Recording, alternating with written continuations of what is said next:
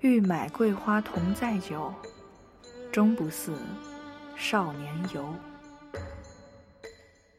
五岁的时候，你可以只为捕捉一只蝴蝶，而跑到一公里外的田野；十岁的时候，你可以只为一个冰激凌，而跑遍大街小巷的商店；十七岁的时候，你可以为喜欢的人，一个人去陌生的城市；而二十七岁的时候，为了生活，你却打算将就过一辈子。南方姑娘，作为一个土生土长的广州人，苏佑从小到大一直有一个愿望。这个愿望与七岁那年曾当着老师同学的面说过的“长大以后要做警察、医生或是科学家”不同，与十七岁这年班上的女生都在讨论着未来要找一个什么类型的男朋友也不同。苏佑的愿望，只是想要看一场雪。这是一个看似很简单的愿望，对于苏佑来说，却并不那么容易实现。因为广州是不下雪的。南方姑娘在北方，九月的北京已经不那么热了。天空也是少见的一片澄澈。苏佑刚从机场出来，就瞬间爱上了这座城市。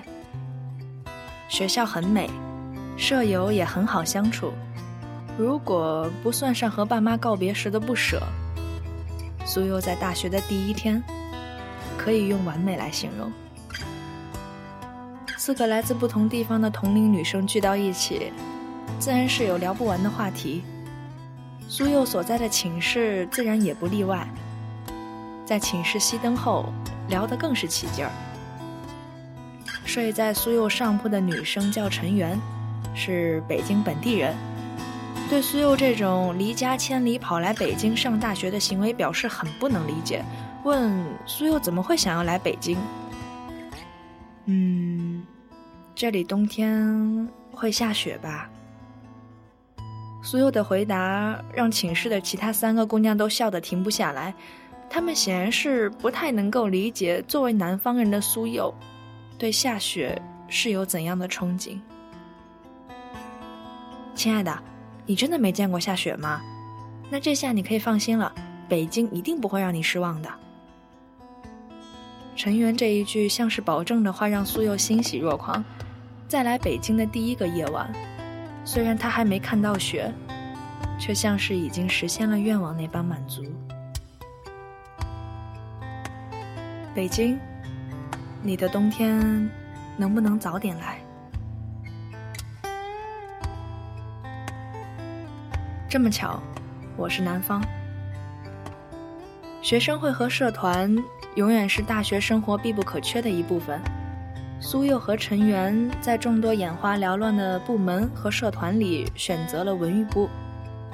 面试很顺利，可是部门的第一次例会却被苏佑定义为此生最尴尬的时刻。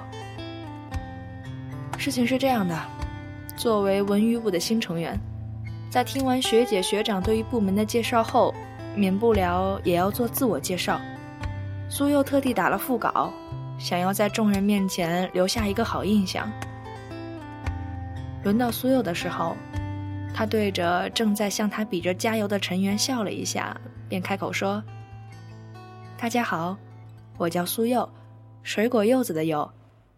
我爸爸给我取名的时候，单纯的因为我出生的时候恰好是柚子成熟的季节。没错，我是南方的姑娘。这么巧，我是南方。”苏佑还没说完，就被最后一排一个穿着白衬衫、挽着袖子的男生给打断了。抬眼望去，男生也正满眼狡黠地看着他，而其他人更是夸张。不知是谁先开的头，于是，一群人哄笑着对着两人说：“在一起，在一起。”弄得苏佑红着脸，不知道是否还要继续讲下去。好在陈元接着去做了自我介绍，为他解了围。可是苏佑的脑海里却总在反复播放着刚才的画面。这么巧，我是南方，真是一个无聊的男生。苏佑在心里想。例会结束后，苏佑和陈元准备去学校外面的小吃街买豆腐脑，可是还没走出会议室，就被刚才的男生给拦了下来。刚才真是不好意思，不是故意要打断你的，但是我真的叫南方。顾南方，很高兴认识你，苏佑。顾南方比苏佑整整高出一个头，苏佑需要稍微仰着点头，才能看清楚他的表情。顾南方就这样笑着看着苏佑，苏佑看着他弯弯的眼睛，也情不自禁地扬起了嘴角。如果说前一秒苏佑还认为顾南方是一个没有礼貌的男生，那么这一秒，他已经不得不承认，就算是没有礼貌，也是一个笑起来很好看、让人讨厌不起来的男生。你好，顾南方，我也很高兴认识你。南方姑娘，你是否爱上了北方？大一新生在经历了三个星期的军训后，迎来了国庆长假。所有的舍友们都迫不及待地回了家，平时很闹腾的寝室瞬间就变得空荡荡，留他一个人走在校园里，心里也是说不出的失落。想家吗？有一点。后悔来北京吗？也有一点。顾南方发现苏佑的时候，他正在发呆。他突然觉得这个女生真有意思，怎么连走路的时候都心不在焉，免不了想要去逗逗她。于是便走到她的旁边问：“在想什么呢？这么入神，怎么没回家？”苏佑这才发现走在自己身边的顾南方。我家那么远，一来一去太折腾了。再说了，你不也没回家吗？苏佑的语气里透露着他不佳的情绪，但是这个回答倒在他的意料之中。我不一样啊，我是北京人，今天回去的人太多，我明天再回。听了顾南方的话，苏佑的情绪更低了，想着如果当初自己也选择留在广州，那么今天落单的。就一定不会是自己了吧？顾南方见苏佑没再说话，于是看了他一眼被晒黑的脸，心里莫名的有点心疼。苏佑本身就很小巧纤瘦，军训后就更加瘦了。看着这么一个小小的女生站在自己的身边，顾南方也不知道哪里来的冲动，就说：“要不我带你逛逛北京吧。”十月份的北京，实在是拥挤的让人恐慌。苏佑在地铁里一直盯着顾南方，生怕他被人群挤走，而自己就此迷路。顾南方也一样，看着一波一波涌上地铁的人，一边护着苏佑，一边在心里后悔：冲动果真是魔鬼，不然自己怎么会蠢到带着苏佑在北京人最多的时候出来挤地铁？等从地铁里出来，到了颐和园，顾南方就更加确定自己错的有多离谱了，因为在排队买票的人实在是太多了。苏佑看了眼皱着眉的顾南方，瞬间笑了出来，也不纠结自己到了颐和园门口却什么也没看到。走吧，下次再带我逛，我们回学校吧。接下来的几天，顾南方也没有回家。用他的话说，反正离家近，哪天都可以回。但是他却每天会在午饭时间，准时出现在苏佑的宿舍楼下。就这样，两个本来不是很熟的人，在一起坐了两趟地铁和吃了几顿午饭后，突然就熟络了起来。苏佑看着坐在自己对面。喝着可乐，讲着笑话的顾南方，突然觉得，北京，自己真是来对了。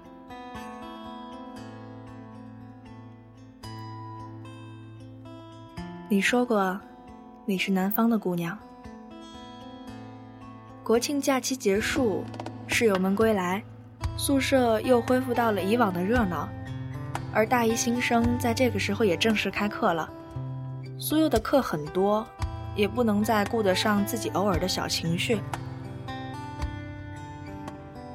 顾南方依旧时常会出现在他的宿舍楼下，有时候是陪他一起去自习，有时候是四处逛逛。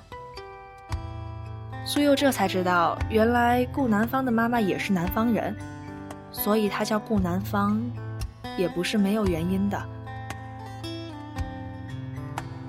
女生宿舍的晚上永远比白天精彩，苏佑和顾南方的关系也是寝室永远聊不完的话题。陈元说，顾南方肯定喜欢苏佑。苏佑虽然嘴上说着别开玩笑了，心里却是像开了一朵花。他自己都不知道，在黑暗里，他笑得有多甜。在苏佑来北京的第一百一十二天的时候，北京终于下了雪。苏佑早上是被顾南方的电话吵醒的，他艰难的从被窝里伸出手来按了接听键，连“喂”还没说出口，就被顾南方的声音抢白。苏佑，你现在穿好衣服下楼，我在你宿舍楼下等你，快点儿，我带你去看样东西，你一定会喜欢。说完，顾南方就挂了电话。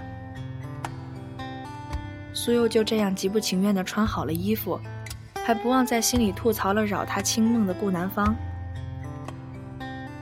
等他出了宿舍楼，才发现外面已经白了一片，而站在不远处的顾南方。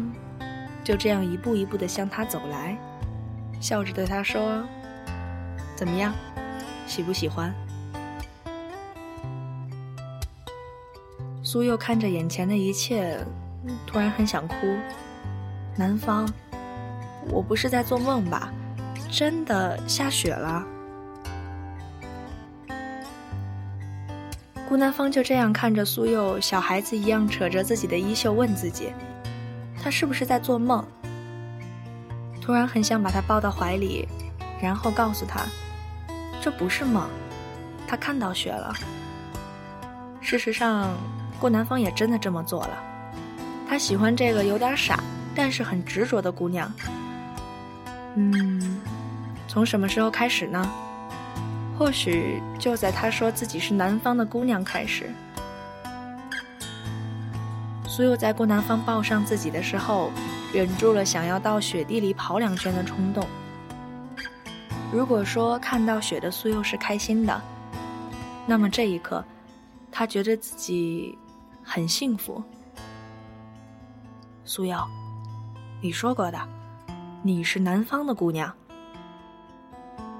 察觉到苏佑在回报自己，顾南方就这样笑出了声。然后在苏佑的耳边轻轻地说：“对，我是南方的姑娘，我是你的姑娘。”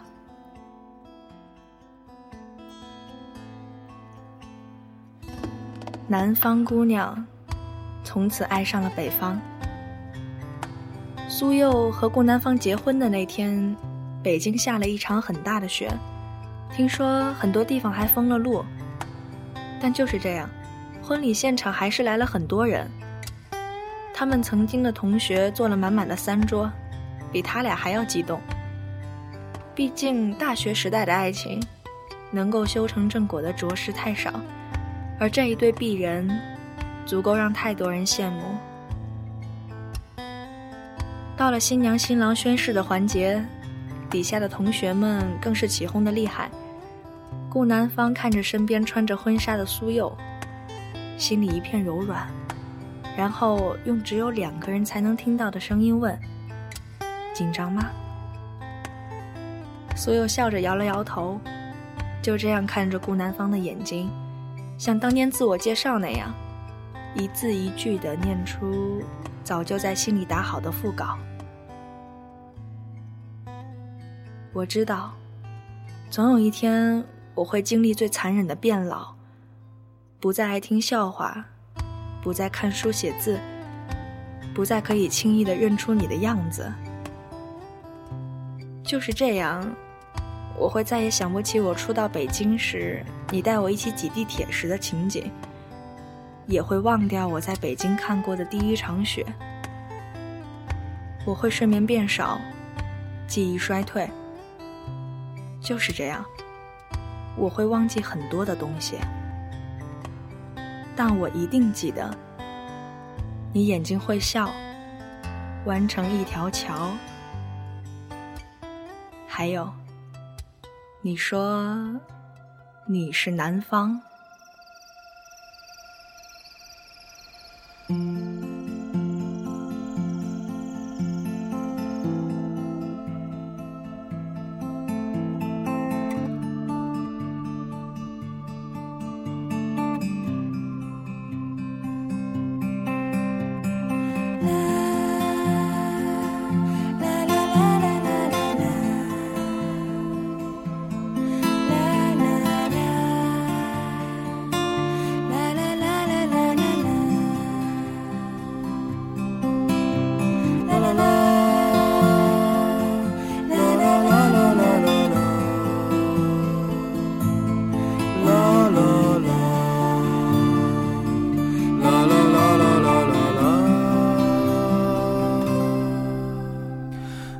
方的村庄住着一个南方的姑娘，她总是喜欢穿着带花儿的裙子站在路旁。她的话不多，但笑起来是那么平静悠扬。她柔弱的眼神里装的是什么？是思念。的忧伤，南方的小镇，阴雨的冬天，没有北方冷。他不需要臃肿的棉衣去遮盖他似水的面容。他在来去的街头留下影子，方向在回眸人的心头。眨眼的时间，方向已飘散，影子已不见。南方姑娘，你是否习惯北方的秋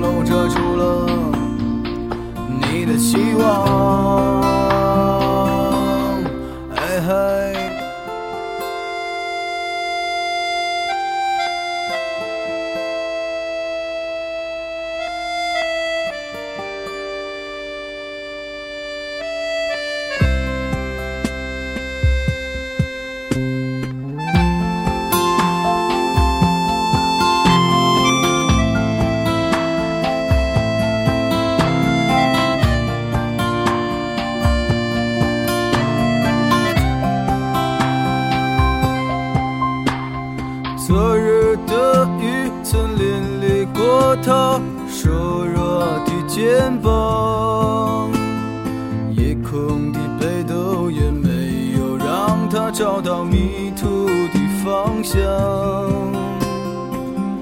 阳光里，她在院子中央晾晒着衣裳，在四季的风中，她散着头发，安慰着时光。南。